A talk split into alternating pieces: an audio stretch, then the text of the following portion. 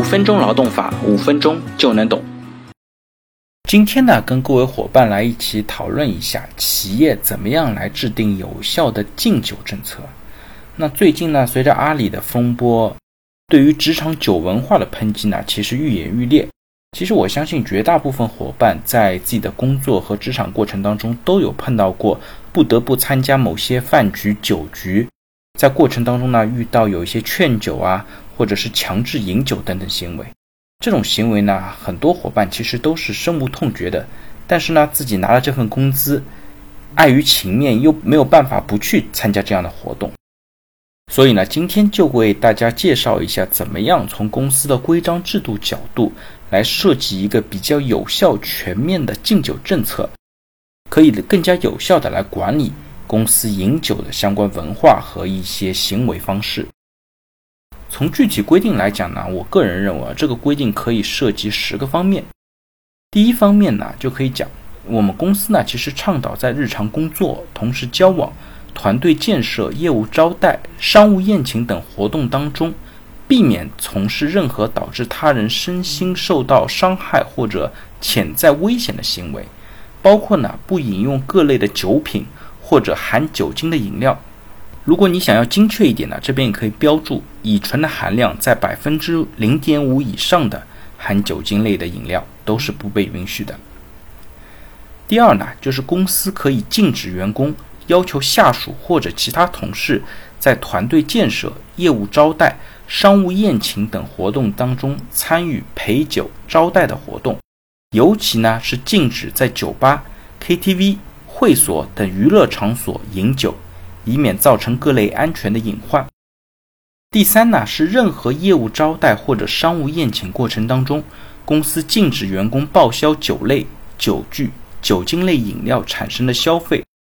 如果通过隐瞒事实获得报销的，一经查实，按严重违纪处理。同时呢，应当向公司全额返还所报销的费用。第四呢，公司禁止员工购买酒类或者相关的用品。用于招待或者对外的馈赠。第五呢，各业务部门的负责人需要对本部门执行这个政策呢承担监督责任。如果发生员工或者客户的投诉，或者其他的因为喝酒醉酒产生的伤亡或者媒体负面报道等情况呢，一律对部门的负责人按照严重失职给公司造成重大损害进行解雇的处理。第六呢，各级管理者应当就可能涉及饮酒业务的场景，对员工进行足够的安全提示，特别呢是在一些和合作伙伴、供应商进行宴请之前。第七呢，就是所有涉及因为工作需要产生的团建、业务招待，必须事先办理审核手续，并且签署文件，承诺禁止饮酒。第八，如果不是因为工作的需要，员工之间自发组织的餐饮等活动，公司也不提倡饮酒，特别是过量饮酒。如果因此产生的一些情况，包括醉酒驾驶、一些伤亡事件等等，应当呢是由员工自行来承担相应的责任。如果被处以了行政处罚或者甚至是刑事责任的，那公司呢也会解除劳动合同。第九呢，就是公司严禁利用饮酒、劝酒等活动实施任何形式的性骚扰，或者明显有悖公序良俗或者职业道德的行为，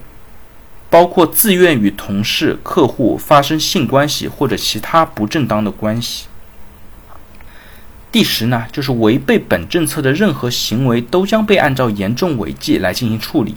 如果因此导致公司遭受损失的，那员工呢还需要向公司进行赔偿。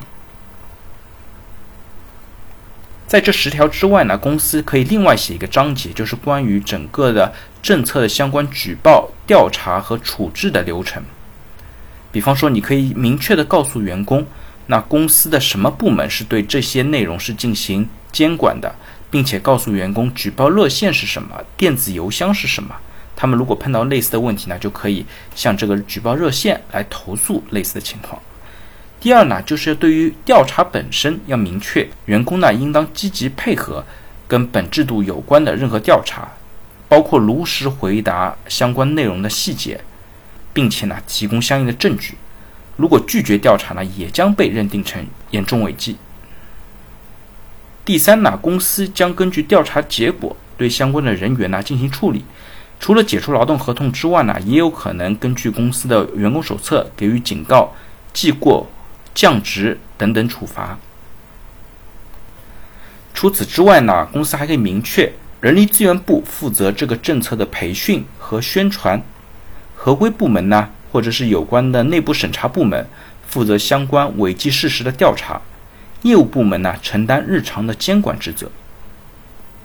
同时呢，需要明确。相应的人员呢，在履行调查的过程当中，需要严格遵守保密的要求，在过程当中呢，不能够泄露员工任何个人或者隐私的信息，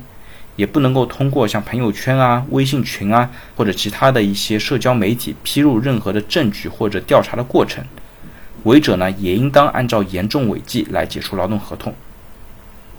最后呢，公司也需要明确这个政策的生效时间。并且呢，通过公司的内部宣传途径，包括公司的内网或者是群体的邮件，告知全员进行相应的公示。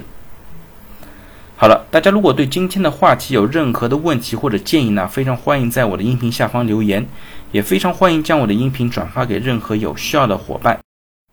也许真的能够帮助到他。那我们下一期再见。